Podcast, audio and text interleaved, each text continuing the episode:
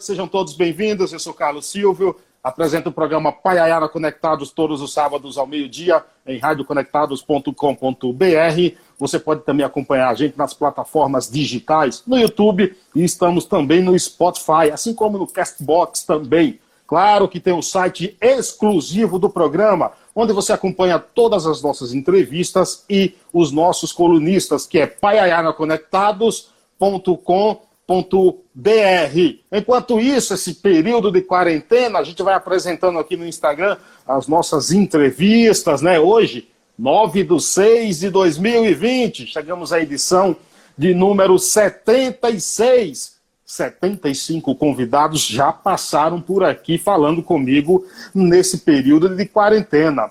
Pessoas importantes, pessoas que sabem e têm o que falar. E hoje não é diferente. O cara que está aqui comigo hoje, eu digo sempre o seguinte: se nas últimas décadas, pelo menos a cada década, tivesse nascido um dele, o mundo seria melhor. Ele é professor, historiador e criou no sertão baiano a maior biblioteca comunitária do mundo.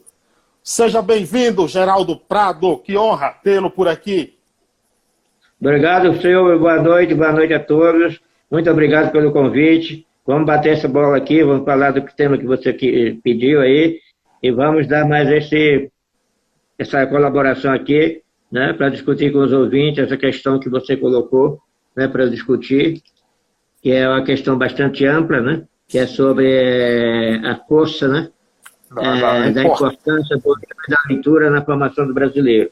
É uma coisa, é, é um tema muito amplo, né, é, é importante, né, para a gente tratar em 50 minutos. Isso aqui dá um curso de pós-graduação, mas vamos fazer aqui assim.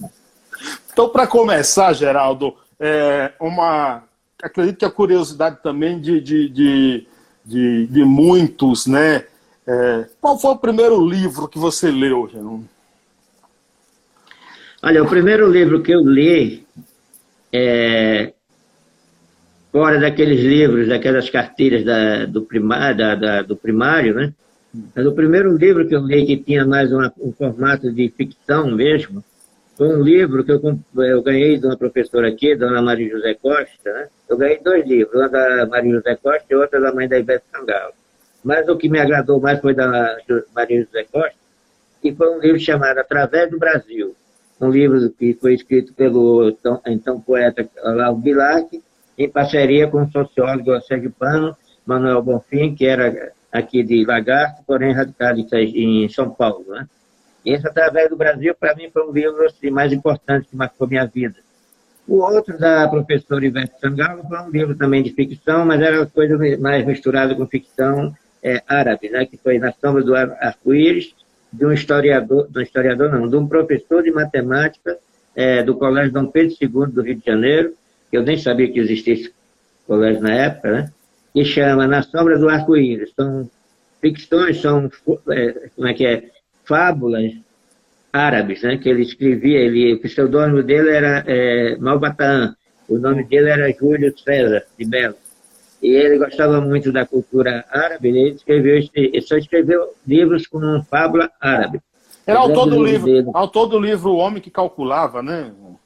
É, ele é autor do, esse é o livro clássico dele, é, O Homem que Calculava, o outro livro clássico dele é Maktub, né? Estava escrito, né? Traduzindo. É. Falando... E teve esse papel, ele. Sim, sim, sim. Conclua, conclua. É, então, o, o, já o livro Através do Brasil é um livro de história mesmo, né? De, de, de narrativa, né? Sobre o Brasil. Eu vou tentar sintetizar rapidinho, que é o, o livro, né? É, o, qual é a história do livro contada por estes dois autores, um sociólogo, né, que é o Manuel Bonfim, é famoso já na época, e outro poeta que era chamado o príncipe do poeta daquela época, do começo do século passado. Né? A história é o seguinte, é, em Pernambuco tem o segundo colégio criado no Brasil, que é o Ginásio Pernambucano, criado em, é, em 1923. E lá tem internato, né? é público, mas tem internato. Né? Uhum. Foi um colégio criado para é, os filhos da elite, né, canavieira, né, administração de, de, de, das fazendas canavieiras, das usinas de Pernambuco. Esse, esse, esse colégio né, ficou famoso, ainda é famoso, é um grande colégio que tem lá em Recife, né, um quarteirão inteiro, um colégio muito bonito. Né? E a história se passa aí. Era um, um, um, um engenheiro né, de, estradas, de estradas de ferro, né, gaúcho, né, que estava trabalhando na construção da estrada de ferro é, de Juazeiro a Lagoinhas, na Bahia. Uhum. E ele residia em Recife, assim quanto o livro. Ele tinha dois filhos, ele ficou viúvo, internou os filhos no ginásio de Alagoinhas e ele foi trabalhar. Numa certa feita, um, o menino mais velho é, entra na, na portaria do, do colégio e vê um jornal, que ele chama de Gazeta. E lê uma história que o pai dele tinha morrido. Né? Mas que tinha deixado uma, um endereço para quem quisesse saber dele, mais informações, procurasse um, um, um, comerciante de tecido na Cidade Baixa, em Salvador, número tal, é, era Praça Marechal Deodoro, o número não me lembro, né? que esse, esse comerciante era amigo dele e sabia né, do destino que daria para o filho. Esse filho mais velho, assim com 11, 12 anos, pegou aquela notícia, chamou o filho mais novo, que era menor, né, o irmão mais novo, e falou, vamos procurar nossos pais. Aí pegaram a mochilinha a, a, e saíram andando para o Recife até a estação de trem. E lá pegaram o trem destino, destino a, a Petrolina. No caminho encontraram um rapaz negro né, que é, incorporou, gostou das crianças e foi cuidando das crianças. Né? Sim. Aí foram até Petrolina, atravessaram né, o rio, era ponte móvel, sem dúvida, ainda, em 1900, 1910, e pegaram o trem né, para Salvador. Né? E chegaram em Salvador, chegando em Salvador, o rapaz negro era um guia, né? ele assumiu, né? ele trabalhava para conseguir dinheiro para comprar para as crianças, né? Uhum. Aí foi até a casa do comerciante, na cidade de baixo, encontrou o comerciante, falou com o comerciante, o comerciante aceitou as duas crianças, porém falou pro, pro cara, pro rapaz, né, pro negro. É, as crianças vão ficar comigo, eu vou dar o destino. É. Você eu vou dar um dinheirinho para voltar aí para a Amazônia. Era a época da pedra amarela na Amazônia. Sim. Né? Aí o rapaz, o, é, o, o, negro, né? Pobre, que foi, cuidou dos meninos até Salvador, voltou para a Amazônia, lá ele, ele morre na, na, na, na, na peste negra da Amazônia, na febre uhum. amarela da Amazônia. Sim. E os meninos seguem viagem, né? Esse, esse comerciante, ele pega os meninos e bota no vapor, manda para o Rio de Janeiro com a carta, né? Uhum. É, para um amigo dele do Rio de Janeiro, conduzir esses meninos para Porto Alegre, para a família do, dos pais, né? Ele tinha contato, esse comerciante, né? Aí os meninos chegam no cais do porto, o rapaz, o senhor de, de, de, do Rio de Janeiro vai encontrá-lo, aí sai do Rio de Janeiro, né? Aí descreve o automóvel, aquele automóvel daquela época, automóvel né, é, Ford, aqueles antigos, é, como é que é, Ford Bigode, né? E esse senhor vai, sai andando, explicando, mostrando né, a beleza do Rio de Janeiro não existia Corcovado, era só o morro, né? Uhum. E o Pão de Açúcar também era só o morro. E mostra a cidade do Rio de Janeiro, depois né, de uma semana, né, com as crianças lá no Rio de Janeiro, ele passa um telegrama para a família em Porto Alegre e embarca as crianças né, no, no, no, vapor né, do Rio de Janeiro para Porto Alegre, e lá em Porto Alegre as crianças recebidas pela família. E no meio dessa história da família, né, o pai não tinha morrido coisa nenhuma. O pai tinha, o pai tinha viajado né, ah. da estrada de ferro, foi embora para o Rio de Janeiro, para Porto Alegre, e deixou as crianças largadas aí, né, aqui. E as crianças fez esse itinerário, essa, essa, eh, essa coisa de herói, né, atravessando, né, é, até chegar no Rio de Janeiro, e chegou lá, termina, o fim termina com alegria, né, paz, amor, cantiga e tal, né. O coitado do negro se lasca, né? Vai lá para o. Exatamente. É, é isso mesmo. Geraldo, qual, qual, for, qual importância você dá ao livro e à leitura na tua vida? É, para mim, para mim particularmente, o livro e a leitura foi muito importante. Eu começando por esses dois livros, né, mais a literatura de cordel aqui, que foi muito bom para mim também, até porque meu pai, quando eu estava doente, né, Uhum. É, eu tinha uns 10 anos, 11 é, anos, estava começando a, eu comecei a estudar, a me alfabetizar com 10 anos. Né? Tinha uns 12 anos, meu pai chamava na cama para eu ler para ele, né, literatura de cordel, que meu pai era analfabeto. E essas leituras foram muito boas para mim. Para mim, eu, eu, eu, considero a leitura e o livro fundamental para o meu sucesso na vida. Se é que eu tenho sucesso, acho que tive. Né? Eu acho que o livro, é, o livro e a leitura é fundamental. Né? Uma leitura, não qualquer leitura, mas uma leitura mais reflexiva, uma leitura crítica, é fundamental para o homem, para o cidadão se formar, ver a vida, né? interpretar. A literatura de, de, de ficção é muito importante né, para abrir a cabeça das pessoas. Não é só a leitura da sociologia, da história, uhum. da, da, geografia, mas a, a, leitura da ficção, livro, romance, romance bons. Né? Você... Ô, Carlos, dá um, um tempinho aí que eu vou pegar uma água que a boca ficou seca. Vai lá, vai lá. Enquanto isso, eu vou falando o nome do pessoal que já está por aqui você vai pegar uns caroços de água aí, ó. Peço Darlan Zur que está por aqui, Pena Seixas, por aqui também. Tiago Macedo, grande abraço. Quem mais está por aqui? Patrícia, Amanda. Quem mais aqui? o Ali Castro de Vitória da Conquista. Ramon Ramos está por aqui também. O Tiago, parabéns, Geraldo, pela iniciativa da biblioteca. Muito obrigado. Camilinha, 14. Sara Lima Ramos, Berguinho. Todo mundo por aqui. Mandem sua PSCOB eu não sei o nome, tá só a abreviação. Boa noite, grande abraço, mande perguntas. Tá tomando uns caroços de água aí, Geraldo? Né?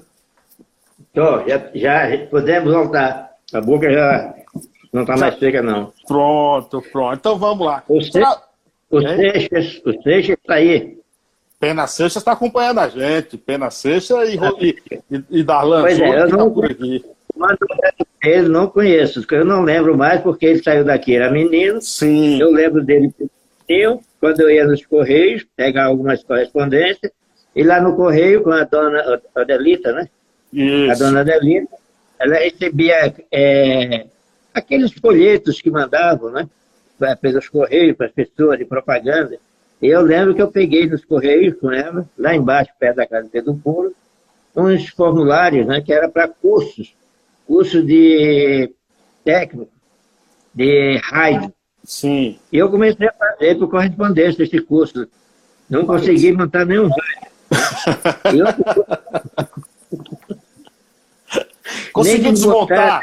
Conseguiu desmontar? Consegui desmontar, mas não conseguia, sobrava, sobrava peça. Né? Pronto. E outro curso, e outro curso que eu comecei pegando os folhetos lá no Correios de, da dona Delita, foi o dos, as propagandas do Instituto Universal Brasileiro, que tinha propaganda para fazer um ginásio. Olha, eu tinha terminado o curso primário, estava doido para fazer um ginásio, não tinha dinheiro para estudar em Alagoinhas, que era o ginásio mais perto que tinha, na Vassoura não tinha. Eu comecei a fazer o curso de Madureira, também não terminei, fui terminar em São Paulo. Mas é. foi, um contato muito bom. Se a dona Delita estiver viva ainda, não sei se ela lembra, vai lembrar de mim, eu mando um abração para ela também. É, o Pena Seixas está acompanhando a gente aqui, já se emocionou aqui você contando isso. E eu mando um abraço uhum. para ele, porque ele teve um pequeno acidente doméstico, mas está se recuperando é. aí. Precisamos do é. Pena Seixas vivo e com saúde, Pena. Grande abraço aí. Ô, Geraldo, para um país que não tem muito o hábito da leitura, e sendo que a leitura é importante e fundamental, como é que desperta? Como despertar os, o interesse pela leitura nas crianças, na juventude? Quais são aí os artifícios para isso? Você como professor. Olha, tem muitos, muitos instrumentos para isso. Primeiro é o livro. Primeiro é o hábito da leitura desde criança, né? Livrinhos infantis cria-se o hábito, né? ela vai acostumando. Mesmo que os pais sejam analfabetos, não há problema, isso aí não há problema, porque o analfabetismo foi a consequência do processo de, de ocupação de, do país, né? Não tem, a pessoa que é analfabeta não tem culpa nenhuma de ser analfabeto, foi falta de condições de se alfabetizar, né? mas ele pode ter sensibilidade de fazer com que seus filhos não, se, não sejam analfabetos. Eu lembro que meu pai dizia, eu era menino, ele dizia para a gente, ele era analfabeto, né? ele e minha mãe também. É, como a maioria daquelas pessoas mais idosas aqui, os seus parentes aqui também eram. Né? Mas eu lembro que meu pai falava, eu não tenho nada, nenhuma riqueza para deixar para meus filhos, ele só tinha duas rocinhas, né? Uhum. É, mas eu quero deixar, pelo menos, a educação. A educação para ele era, no mínimo, um ensino primário. Né? E ele morreu, deixou todos nós com ensino primário. Então, ele morreu feliz porque deixou isso aí. Os meus irmãos não foram à frente. Minha irmã ainda deu, é, começou a dar aula aqui, eu, eu comecei a me alfabetizar com ela. A, a, primeira escola particular que teve aqui na região do Brejo foi dela, depois seguiram outras. De Meinha de São Petisco, de Zé Tonho, né? o pessoal uhum. mangava dela e chamava Maria Bonita, né? mas era uma boa professora. Ela batia um pouco, né? mas era em, em prol da, da aprendizagem das crianças. Né? É, mas minha irmã também é, dava castigo. Mas ela deu é, a, esta formação para nós, né? muita gente aqui é, da nossa região passou pela escola da minha irmã, e a partir do segundo ano foi quando criaram a escola pública aqui, o, o não sei se você pegou ainda o, o, o, grupo escolar lá de cima do 107, né? Eu, eu, na escola, a escola ainda não, entendeu? A escola não, não, não peguei mais não lá. Já, eu já estudei aí no Paraiá, entendeu? Foi depois que um prefeito daqui derrubou lá, né? Que era a briga política com outro chefe político daqui. Ele, para se vingar, derrubou. Ficou uns tempos sem ter escola, até que o outro prefeito entrou e construiu essa escola que foi muito importante aqui para o povoado. E é importante. Agora está meio caído, mas, tá, mas é importante. Mas é isso, eu acho que é, é, importante o hábito da leitura. É fundamental o hábito da leitura. Independente se a pessoa é analfabeta ou não, se ela tiver sensibilidade, né?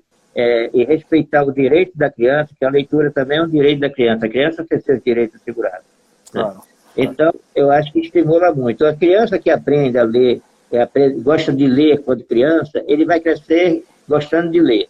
Não é celular, não é computador, não é nada disso que vai tirar a vontade de ler. É claro que é, facilita, essa Sim. praga aqui é uma, um facilitador para todos nós, né? Claro. Mas, mas o livro, o livro tem um feitiço, né? O livro atrai, né? O livro tem aquelas histórias. O fato de você for ler um livro é um hábito, né? Torna-se um hábito, né? E é Isso. curiosidade. Você está lendo uma página, né? Você quer saber o que, é que tem na outra quer saber o que, é que tem na outra, e assim sucessivamente, é curiosidade, vai despertando. E isso altera a cognição da pessoa, né? Sim, agora, agora Geraldo, é, você falou aí, por exemplo, em muita gente que às vezes os pais são analfabetos, por mais que, por exemplo, incentive a pessoa a estudar, de repente não, não conhece ali as técnicas e ou, não tem um conhecimento mais aprofundado sobre o incentivo da, da leitura, sobre o incentivo de grandes clássicos da literatura. E aí eu te pergunto, por exemplo, eu até cito uma frase da Ana Maria Machado, que ela diz que para pegar o, gosto pela leitura, falta de repente alguém que desperte esse interesse. E aí eu vou chegar onde? No professor.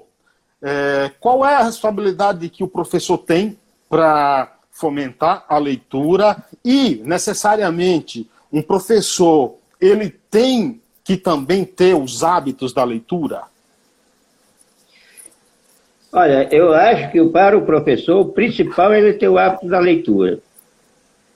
Ele tendo o hábito da leitura, ele desenvolve a habilidade né, de, de manejar a leitura e de, de trabalhar com os alunos. O professor tem, antes de tudo, que ter a preocupação e o compromisso com a leitura dele, com a formação dele. O professor não pode ficar pensando que vai, ficar, vai fazer um curso de especialização somente, somente para ganhar pontos no certificado que ele recebe para ter um aumentozinho no salário, né, um aumento significante. Né? Hum. Esse aumentozinho que ele tem, se ele não tiver conteúdo, né, a, a, o processo de ensino-aprendizagem dele continua o mesmo, não vai alterar nada. Então, se ele tiver interesse de ler, se ele tiver esforço, tem muitos que têm, tem uma, tem uma grande parte que não tem é, se ele não tiver esse hábito da leitura, esse interesse da leitura, esse gosto de trabalhar com a criança, porque tem, tem gosto, criança não é fácil. Né? Uhum. Mas tem que respeitar os direitos das crianças. Né? Tem que respeitar, o tem que ter interesse. Hein? O Antônio Mário diz aqui, Geraldo, o prédio do 107, onde fica a Arena 107, que eu acho injustiça aquele campo não ter sido sede da Copa do Mundo, é, o, hum. prédio, o prédio 107, antes de ser derrubado, teve um morador que foi difícil ser retirado de lá. Parece que se chamava aí Compra Tudo. É, porque, na realidade, tiraram as professoras de lá. Eu acho que a última professora de lá foi a professora, não sei se foi a professora Lila, né? não, não, não lembro que eu não estava mais aqui, mas tiraram a professora de lá. Né? E deixaram sem ninguém. É claro, num país como o nosso, cheio de pessoas né, que têm tem problema de habitação, encontram espaço. É a mesma coisa da cadeia aqui, onde hoje é um posto de saúde. Uhum. A cadeia que foi construída, o Antônio Mário sabe disso, acompanhou disso, isso aqui, e nunca foi utilizada a cadeia aqui. A nossa amiga, nossa amiga americana daqui, a Crivella, Crivella de Cravela, né? Minha prima, minha Ela... prima, viu? Cuidado, fale mal. Sua prima, sua prima. Eu gosto muito da Cravela. Ela entrou ali e ficou ali. Ela não tinha casa, ali estava desocupado. Foi lá, ficou lá, muitos anos, né? É, é, morando lá. Era a casa dela. E ela tinha direito. Como todo mundo tem direito à habitação, é lei, né? Antônio Mário é que a professora que... Terezinha, que casou com Raimundo de Agemiro. Ah, é verdade, foi Terezinha, a última professora de lá. É. Depois ela veio para cá, porque o Raimundo morava aqui embaixo, lá perto da casa de Pitisco, né? Eles foram morar ali. É, foi Terezinha de, de, de Raimundo, né? já falecida. Né? Isso, exatamente. Agora, Geraldo, você acha que o professor lê pouco? Lê, lê, muito pouco. Com raras exceções. Tem professores que é maluco, vê, passa a vida lendo, né?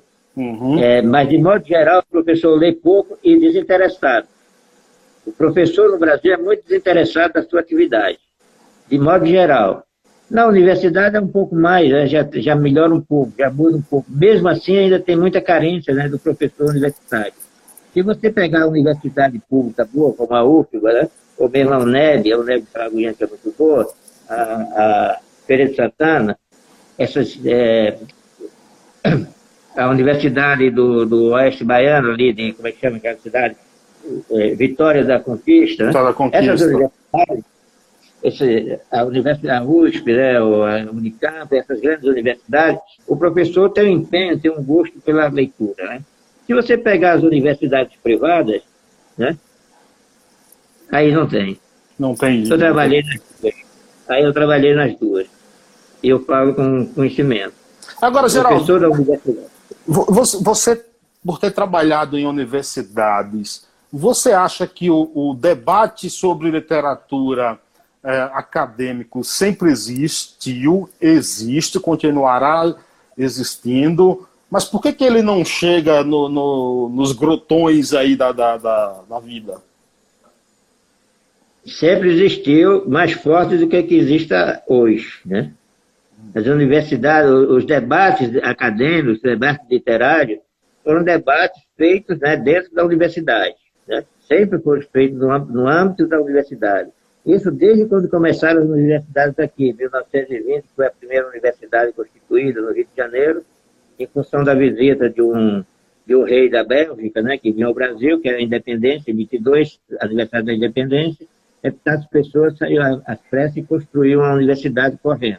Mas foi bom, porque aí começou a ter as atividades é, universitárias e também os debates acadêmicos e literários dentro da universidade.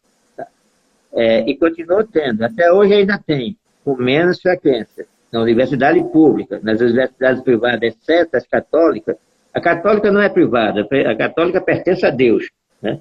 é da igreja. Uhum. É, não tem patrão, né? Agora, essas, essas, essas corporações aí não têm interesse. O, o interesse da corporação é na acumulação do capital. Né? É, o, é ganhar o dinheiro, é faturar. Ela não está se ligando se está dando formação acadêmica, intelectual, né, profissional boa ou má. Né? A maioria delas, tem algumas que são razoáveis. É, então, isso sempre aconteceu. A segunda parte da tua pergunta é porque eles não chegam nos rincões. Não chega mesmo. Por quê? porque os rincões não chegam na universidade. E é, é, é, um erro da universidade, até que foi aberta na minha época, lá dos anos 60 diante, nós trabalhávamos na USP e na Unicamp, algumas universidades mais abertas, tinham uma tentativa de inserir né, é, trabalhos na universidade. A gente fazia alguns trabalhos de extensão, né, na parte de extensão cultural, a gente entrava nas universidades, nas, nas comunidades. Eu cansei de fazer, inclusive, alfabetização de adultos em periferias aí de São Paulo, quando eu morava em São Paulo, em Mogi das Cruzes, né? É, São João, São João Clímaco, no Rochidale, né? Uhum. A gente também tinha outra, é, Rochidale lá em Osasco, né? E a gente corria, a gente fazia isso, né? Nós, né? Nós fazíamos isso e enfrentava um problema sério, era o problema da polícia, porque a polícia tinha aquilo como uma atividade subversiva, nós estávamos no meio da ditadura militar, né? E a gente corria o risco de entrar em cana também. A polícia cercar e botar gente em cana. Porque não podia fazer aquele tipo de trabalho né, para o povão, porque o povão teria que manter-se é, ignorante. Como todo, é, é, todo regime é, de exceção, regime autoritário, não quer que o povo tenha instrução. Né? E nem a classe dominante brasileira nunca quis, desde o do, do período colonial até hoje, que o povo tenha instrução. Isso é uma característica mais forte no Brasil do que em qualquer outro país da América Latina. Agora, você acha, Geraldo, que há uma certa, entre aspas aqui, elite literária? O que eu quero dizer com isso? O, o, o linguajar um, um, tanto quanto hermético, que, o, por exemplo, o, o, cidadão que mora nesses rincões que estamos falando é, terá muita dificuldade de entender? Você diz em, que, em qual área do conhecimento você diz? Por exemplo, nós temos, o, o, nós temos grandes escritores que escreveram clássico. Aí a gente pode falar de Guimarães Rosa, a gente pode falar de Graciliano Ramos, são grandes nomes, assim como os outros. Os Sertões, uhum. por exemplo, de Euclides da Cunha, é um clássico, mas é um livro também de difícil leitura. leitura. É, você acha que há uma elite é, que escreve, por exemplo, com um linguajar que o cidadão comum, que é aquele que quer pegar gosto pela leitura, ele só vai conseguir ler os grandes clássicos quando ele estiver na universidade, quando ele tiver um, um, nível de conhecimento muito melhor? É, eu acho que quando tiver num nível de conhecimento muito melhor. Existe isso, sim. Existe vários escritores com essa linguagem hermética, né? O Sertão é um exemplo clássico, né? Você, agora mesmo eu estava relendo os Sertões aqui, até ver é, para encontrar aqui o episódio sobre a Natuba, né? eu estava vendo, a linguagem do Euclides da Cunha, que era um jornalista, engenheiro, é uma coisa que você tem que ler, um, um romance tem que ler com um dicionário do lado. Né? É uma linguagem muito hermética. O, Graci, o, o Graciliano Ramos, não, ele tem uma linguagem direta, ele tem uma linguagem fácil de ser compreendida, de ser entendida. Uhum. O que ele tem, outra coisa dele é a complexidade da, da, do tema que ele trata, né? porque ele vai tratar do, dos temas das pessoas é, subordinadas, né? da, das camadas subordinadas, como o caso de Vila Seca, né? é, o caso de São, é, é, São Bernardo e outros livros dele também. Né? Mas ele não tem uma linguagem difícil. É uma linguagem que é fácil, é mais fácil você trabalhar, principalmente para nós nordestinos, nós temos o, o, uma facilidade maior para entender uma, uma linguagem do, do, do, Graciliano Ramos, na minha, na minha opinião e na minha experiência. Né? É o Machado de Assis, alguns livros dele são difíceis para compreensão e são polêmicos, né? porque é, o Machado de Assis né, tem um, um perfil, né, inclusive, de fazer romance psicológico, né, muito forte. Né? E ele é um homem que veio da base, ele nunca teve uma universidade. Ele é aquele autodidata por excelência, e que foi um gênio né, da, da, da literatura brasileira. Agora mesmo, o livro dele, é, Memória Póstuma de Brás Cuba, é, recebeu três traduções novas em língua diferente. Né? Quer dizer, língua diferente já existiam as traduções, mas umas novas traduções. Né? Saiu uma é, em dinamarquês, agora traduzida pela minha, minha ex-mulher, né? que está fazendo sucesso lá na Dinamarca. Saiu uma no México, né, traduzida por uma uma moça da, de São Paulo, que é, quer dizer, a família de São Paulo, mas ela se criou no México, e uma outra que é outro um país que eu não lembro, daqueles países ali da, da Europa, né? É, saiu uma, uma, matéria na Folha semana passada sobre essas traduções, né? E está fazendo sucesso lá. Aqui o Machado de Assis, esse, esse, essa história, Memória Posta do Cuba, que é uma, uma, história muito interessante, mas não é uma história fácil para a pessoa que não tem leitura profunda. Aí é o hábito da leitura, normalmente, que eu volto a falar. Pode ser, por exemplo, Machado de Assis, em alguns romances dele, como Memória Posta e, e Dom Casmurro, ele tem polêmica dentro da universidade, que é o centro onde você discute mais a, a pessoa, né, evolui mais a, a, a, a linguagem. Eu tenho muitas limitações ainda de linguagem que não superei nos meus tempos de universidade. Né? Eu, é um eu, come, longo, eu, comecei a ler agora é, é, o Presidente Negro de Monteiro Lobato, né? Ele já, já, já previa sim, um sim, monte sim. De, de, de coisas. A Edna diz aqui: o prazer pela leitura pode ser despertado na infância, a partir da contação Isso. de histórias ou da percepção Isso. dos pais que leem. A, Geraldo, a contação de histórias, ela é para o ensino, por exemplo, de, de, das crianças, o, o principal contribuidor para o gosto da leitura, Geraldo? Você vê, você vê dessa, dessa forma? Você que, que, que é, como todos nós aqui, a maioria nordestinos, que, que conhece muito bem, principalmente a é, cordel, contação de história, folclore, tudo? Eu não diria o principal, mas ele está entre os principais. Ele é muito importante. Foi como eu comecei falando, né? A leitura da criança, que essa moça aí falou, está reforçando. A contação de história é um adendo muito importante. Eu acho que todas as escolas, todas as organizações, como aqui a biblioteca, devia ter uma atividade de contação de história. Por exemplo, imaginou pegar a história, pegar uma senhora aqui, é, deixa eu ver, que é uma, história, que é uma pessoa velha aqui, mais, mais velha do que eu, é Pedro Puro. Hum. Pega o Pedro Puro para contar as suas histórias, as suas aventuras para um grupo de crianças, né? Isso é muito, isso é uma prática que se faz muito na cultura oriental, né? E contar aquelas histórias dele, né? As histórias, inclusive, assombrosas, de assombrações, né?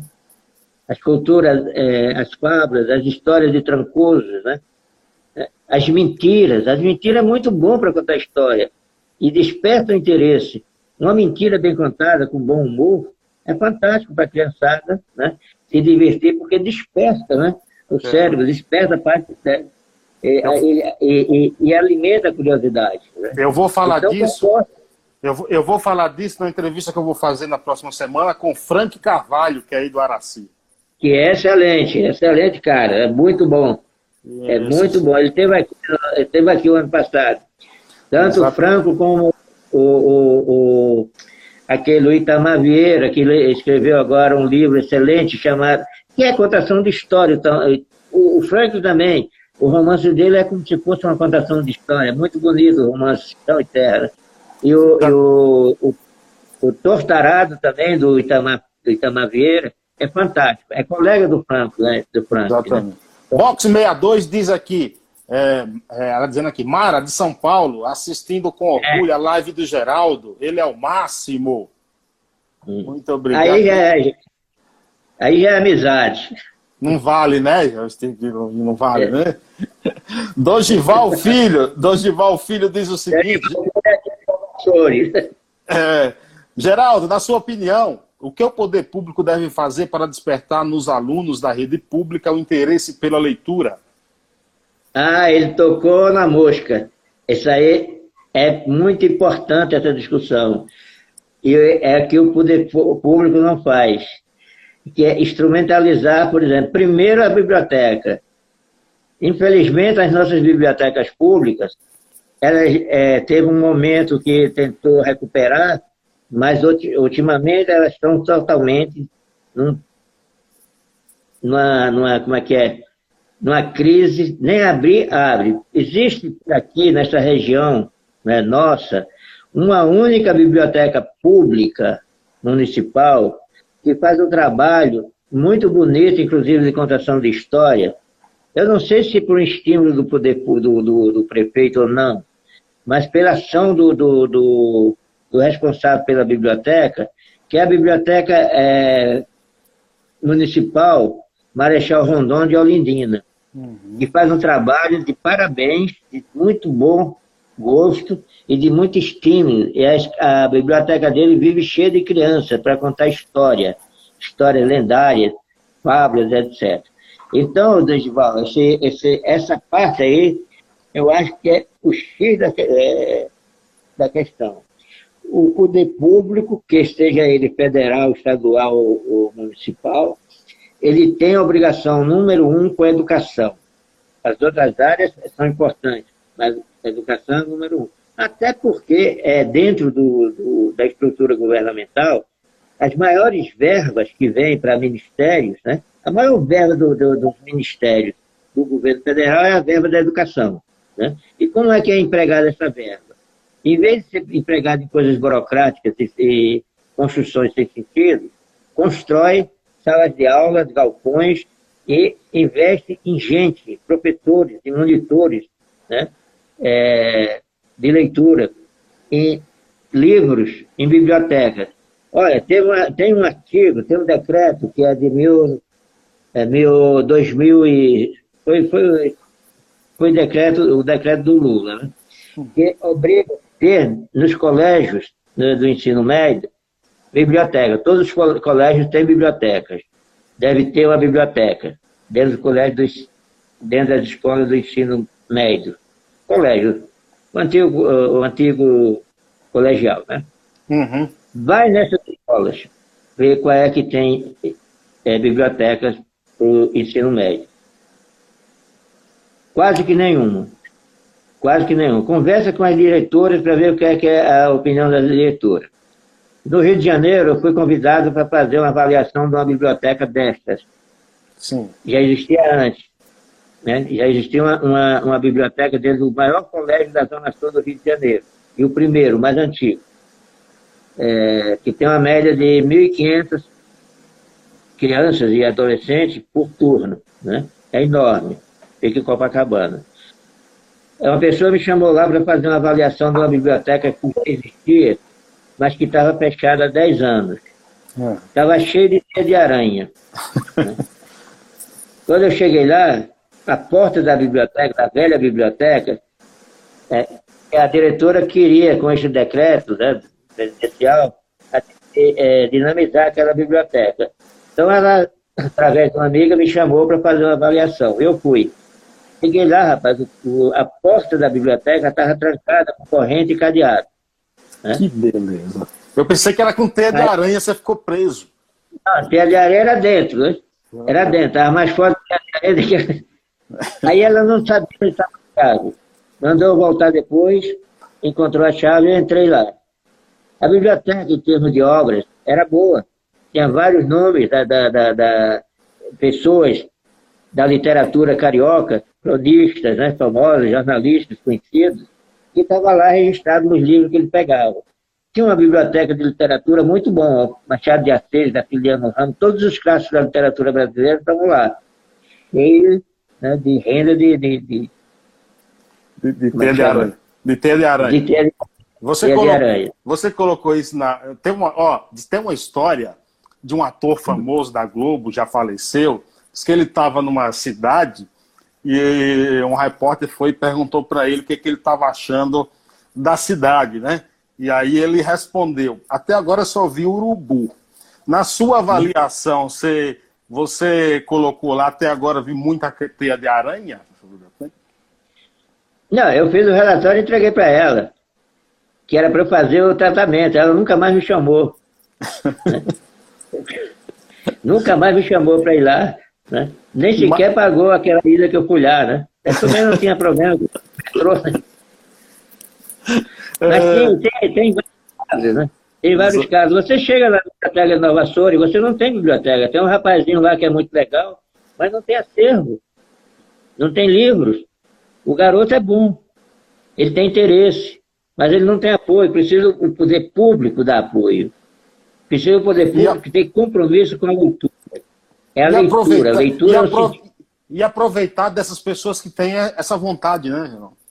E aproveitar essa, essa pessoa que tem essa vontade. O professorado, são poucos professores, me desculpa a categoria, que eu fui da categoria e gosto muito da categoria, mas sempre foi uma briga que eu tive com os professores para esse falta, essa falta de interesse né, de estimular a leitura. Tanto a leitura em sala de aula, como a leitura em conjunto, como a leitura é, através de uma peça, a leitura através de, um, de uma encenação, né, é, de um jogral, né, do coral. Você não tem mais este hábito na, na, na rede pública, nem na particular também, particular é um departamento, mas não tem também. Né? O, o... Isso acabou. Parece que é visto assim umas coisas pejorativas, coisa de, do passado. O que é do passado, a memória não tem valor, a memória tem que ser apagada. Exatamente. Antônio Mário diz aqui, Geraldo, movimentos a exemplo do projeto Rondon é, poderia ajudar esse campo de despertar a leitura, a interpretação, o debate cultural, levar acadêmicos aos grotões, como falamos agora há pouco? Olha, como filosofia, o, o, projeto Rondon até que tinha um fundamento bom. Eu, eu participei do projeto Rondon como alunos, mas nós não conseguimos, porque o projeto Rondon foi um projeto né, do período da ditadura militar, do seu auge. Né? Então, ele não dava liberdade para a gente discutir, tinha que fazer aquela receita dada pelo projeto Rondon. Nós tivemos um problema de grupo do projeto Rondon, que foi para a comunidade e era vigiada pela polícia. Você não tinha liberdade de fazer. Então, a concepção do projeto Rondon não era ruim. Levar o pessoal, estudante, lá para as periferias ou lá para o Amazônia, né, quando você mas só que não é uma, a leitura não é fazer aquela coisa teleguiada, né? Você tem que ler isso aqui sobre. É, se não você não fizer, você vai levar uma surra. Né? Uhum. Não é forçar, é ter abertura. Na, na, na ditadura militar, nós não tínhamos abertura para discutir isso. A concepção, como eu digo, a concepção era interessante, mas a execução que era ruim que foi ruim. É tanto que o, o projeto Rondô acabou e não deixou rastro. Não deixou nenhum exemplo positivo. Né? Exatamente. E gastaram muito dinheiro. Pena Seixas te pergunta, qual é a sua opinião sobre Paulo Coelho?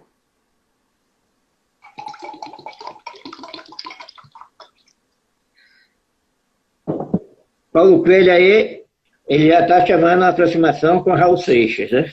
É. Eu conheci pessoalmente Raul Seixas, assim, rapidamente. É, Raul Seixas, Raul Seixas e Paulo Coelho. Eu era boêmio no Rio de Janeiro, em São Paulo, né? então frequentava muitas noites aqueles bares, já tomando chopp e tal. Eu via o Paulo, o Paulo Coelho com o, o, o Raul Seixas, né? Uhum. Muito ali naquele restaurante em frente, o Cine Belas Artes, é o, como é o nome daquele restaurante, meu Deus?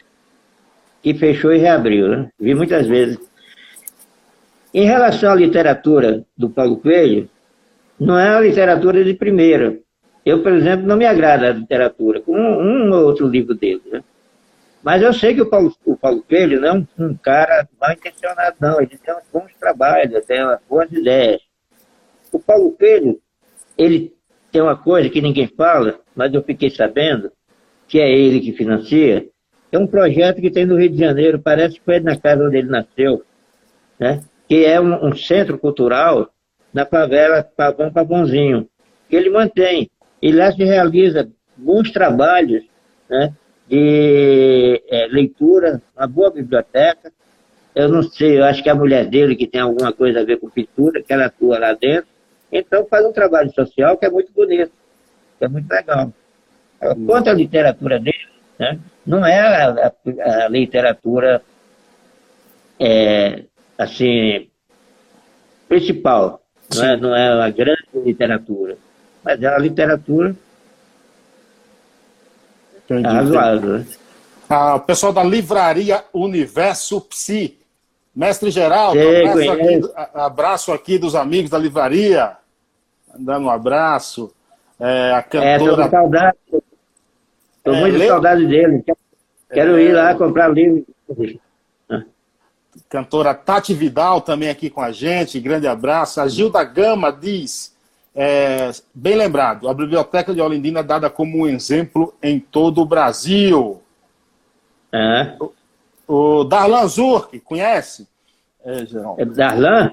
É, ele Darlan, diz... aquele alemão. É, o alemão da melancia.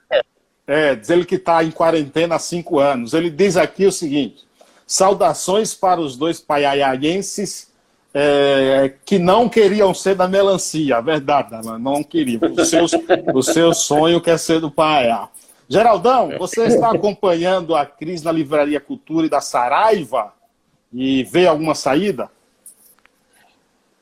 Estou. Ali tem dois, dois aspectos. Um é o comercial, né?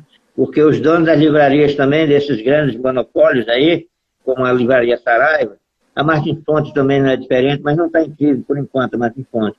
Mas eles não estão preocupados com o livro no sentido de objetos da leitura, estão o livro como mercadoria. É o caso da, da, da Saraiva, né? que é uma loja comercial qualquer, igual a qualquer outra loja. O livro é um, um objeto de comércio igual a qualquer outra coisa, não tem diferença nenhuma. Né? É, não existe, por exemplo, na, na, e na cultura também. Na cultura ainda era um pouco mais aberto, que a cultura ainda tinha aqueles, aquele hábito, eh, herdou aquele hábito que era da senhora lá, da, da, da fundadora dela, onde tinha uma lojinha pequena, que ela reunia algumas pessoas para conversar no sábado, fazer um, um, um café literário lá e tal. Né? E a, a cultura mesmo nesse momento assim de amplitude, de amplidão dela, né, para no comércio, de ocupar o conjunto nacional quase que inteiro, né? Ela fazia algumas coisas, alguns eventos lá muito bons, né? Mas ela também tem esse lado né, da, da, da, do comércio, né? É lamentável né, que isso aconteça. Olha, comparando, agora você falou da cultura, dessas duas coisas. É, quando eu estive na Argentina, uns quatro anos atrás, eu já tive umas quatro vezes, Argentina, Buenos Aires é, é, é, a cidade que eu conheço que tem mais livraria que eu acho, eu acho que até mais do que no, no, em Paris. Né? Hum. E as livrarias da Argentina, da Argentina não são as livrarias pequenininhas, como é, é por exemplo, a Martins Fontes ali da, da, da Paulista, com a hum. Brigadeiro. É quase que um quarteirão. A, como é que chama aquela, aquela livraria que tem na Argentina, na rua? Pô, tô, tô com Alzheimer é na calle Florida. É, Ateneu. Ateneu era um cinema, um clube, né? virou uma livraria, é enorme. As pessoas vão lá, os argentinos vão lá, aqueles que não têm condições, eles vão lá, sentam e lê o livro inteirinho lá dentro. Né? E, e o, o, o, funcionário não bota eles para fora. Aqui, Aqui se você entrar no Brasil, ele sai, da, sai a tapa, né? se, se você entrar na livraria e não comprar, acha que você quer roubar já, entendeu? O pessoal da livraria. Universo diz aqui: já cansei de ouvir relato de aluno falando que o professor não indica um livro para ler, porque o aluno não tem dinheiro para comprar livro. Como se não houvesse o interesse de levar adiante o debate, né? Exatamente. Essa é uma livraria pequena dentro da universidade, mas esses meninos aí são todos jovens, né? O, o primeiro dono da livraria, o, o Divanildo, né? Eu conheci, era um cearensezinho que chegou, botou uma, uma lojinha lá dentro, foi evoluindo, cresceu e passou um centro de referência. A gente se encontrava lá para discutir. Esses meninos são muito bons, né? Hoje eu estava conversando com o dele, o Miguel, não sei se é o Miguel está aí, que ele mandou até um, um comunicado, né? falando dessa coisa aí da, da, da, das livrarias, né, da, da compra de livros, né, porque no Rio de Janeiro o livro está jogado na rua. Os caras não vendem, os cabeludos têm livro a 50 centavos, não vendem, ninguém quer. Né? E não são livros ruins, não. Né? O, o Polo Mulher diz aqui, Riviera é o nome do bar em frente ao Bela ah, é. É, a Riviera do, do, Aquele bar foi ótimo, aquele foi um grande centro da boemia lá, né? Ô, Geraldo, Geraldo qual, quais são os livros que você, é, da, principalmente da literatura brasileira, que você recomenda, assim, para como incentivo à leitura, para trabalhos que, que, que desperte esse interesse? Olha, atualmente, vou ver se eu me lembro, que atualmente a memória da meio ruim. Mas além dos clássicos, eu acho que Machado de Assis é fundamental todo brasileiro ler. Né? É fundamental trabalhar com Machado de Assis na sala de aula. É fundamental trabalhar com Lima Barreto em sala de aula. Lima Barreto é um discípulo, vamos dizer assim, do Machado de Assis. É um grande historiador, um grande é, romancista, pouco discutido, pouco estudado, muito, é, muito preconceituado. O, o, muitas pessoas não lêem Machado de Assis porque ele era um negro. Além de ser negro, né, ele era um boêmio. Além de ser um boêmio, ele era alcoólatra. Além de ser alcoólatra, ele tinha umas pancadinhas de vez em quando. Né? Mas ele escreveu coisas fantásticas, né? como o Triste Filho Quaresma, que é um livro clássico. Além disso, eu acho que tem a, a literatura nordestina, José Lido Rego, é, Jorge Amado, né? Jorge Amado é um grande narrador, um grande é, escritor ainda, a, a literatura dele ainda não está superada, é um grande gozador, um grande humorista, a leitura dele é, é, é gostosíssima, graciosa, né? Tem Jorge de Lima, que é um grande poeta, que ficou esquecido, mas deve ser lembrado, né? é, que é da Lagoas. É, estudar daquela velha geração, José Luiz dos Regos, Raquel de Queiroz, é, é, é, Iracema, né, José de Alencar. Ah, José de Alencar, né, os livros de José, de Alencar é considerado o mestre da literatura brasileira, inclusive pelo professor Antônio Cândido, no seu grande livro sobre a formação da literatura brasileira. É, o, o Cortiço da Luiz de Azevedo é uma bela leitura, uma coisa bem humorada, muito bom. Acho que aquela é uma coisa que parece que você está dentro do Rio de Janeiro, andando ali pelo aquele centro, né? Ele está contando a história, né? narrando a história de um século atrás, né? Mas você vive a vida do, do, do, do, carioca, né? Hoje, no Rio de Janeiro. E aí tem os novos também, né? Então, o, o aquele menino, o afiliado, como é que é o, o do Amazonas, é, é Meu Tatu, né? Oh. Meu Tatu é um grande... O, o nosso amigo, né? Que o velho amigo, que ele não estava lembrado de mim não, mas eu, nós vivemos muito juntos no Riviera, que é o Inácio Loyola Brandão, tem vários subcontos. A primeira, Genial. aquele livro, sucesso dele, Bebel, a garota que a cidade comeu. Depois o livro sobre Cuba, né, dele, que é muito bom. Depois zero também, como... zero também, muito zero bom. também, zero, que é fantástico, né? Esses livros, esses autores, né? E tem mais é, é, autores novos aí, né, que estão despertando. Tônio Pai. O Raduan, Raduan é, na, na, é um grande, um grande ficcionista brasileiro moderno. Né? Não escreveu Tônio... muito, mas o que escreveu é muito bem feito. É, Tônio Paiá disse que Tônio Paiá disse que o Cortiço foi um dos melhores romances que leu. Até hoje me identifico com ele. Li para prestar vestibular nos anos 70 e o, e o perfil aqui Polo Mulher disse que o nome dela não é Polo Mulher, é Regina aqui prestigiando o Grande Alagoinha. Muito obrigado mesmo. É, é. Quem está aqui, Clemilton Santos, muito obrigado. Ô, Geraldo, nosso tempo está acabando, né? Eu gostaria que, que você usasse aí dois minutos para falar o que você quisesse sobre literatura, sobre cultura, o que você quiser. Não, eu só vou é, lembrar mais dois livros aí, dois autores que não podemos deixar de lado, né? Que é o Antônio Torres, por exemplo. Torres, autor de Nossa Antônio Terra. Torres da nossa terra, e um outro mais próximo ainda, José Erenilson.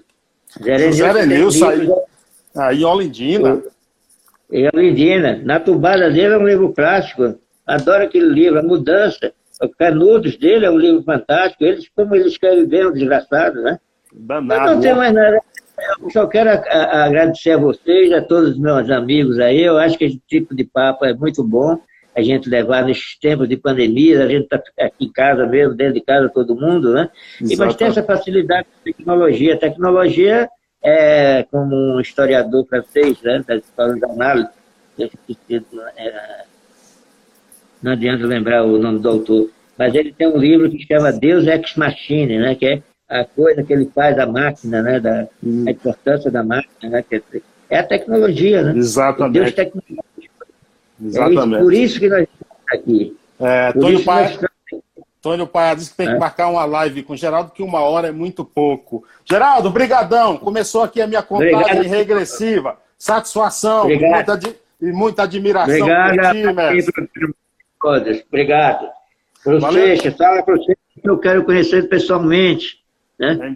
Em, breve, exatamente. Valeu, gente. Muito obrigado. Antônio Marcos, Azul. Pedro Grande companheiro. Exato, Pedro Falou. Cardoso. Um grande abraço também. Valeu, gente. Tchau, tchau. Até a próxima. Mestre Geraldo, referência. Obrigado. Mais podcasts como este você encontra no site da Rádio Conectados, radioconectados.com.br ou no seu aplicativo de podcast favorito.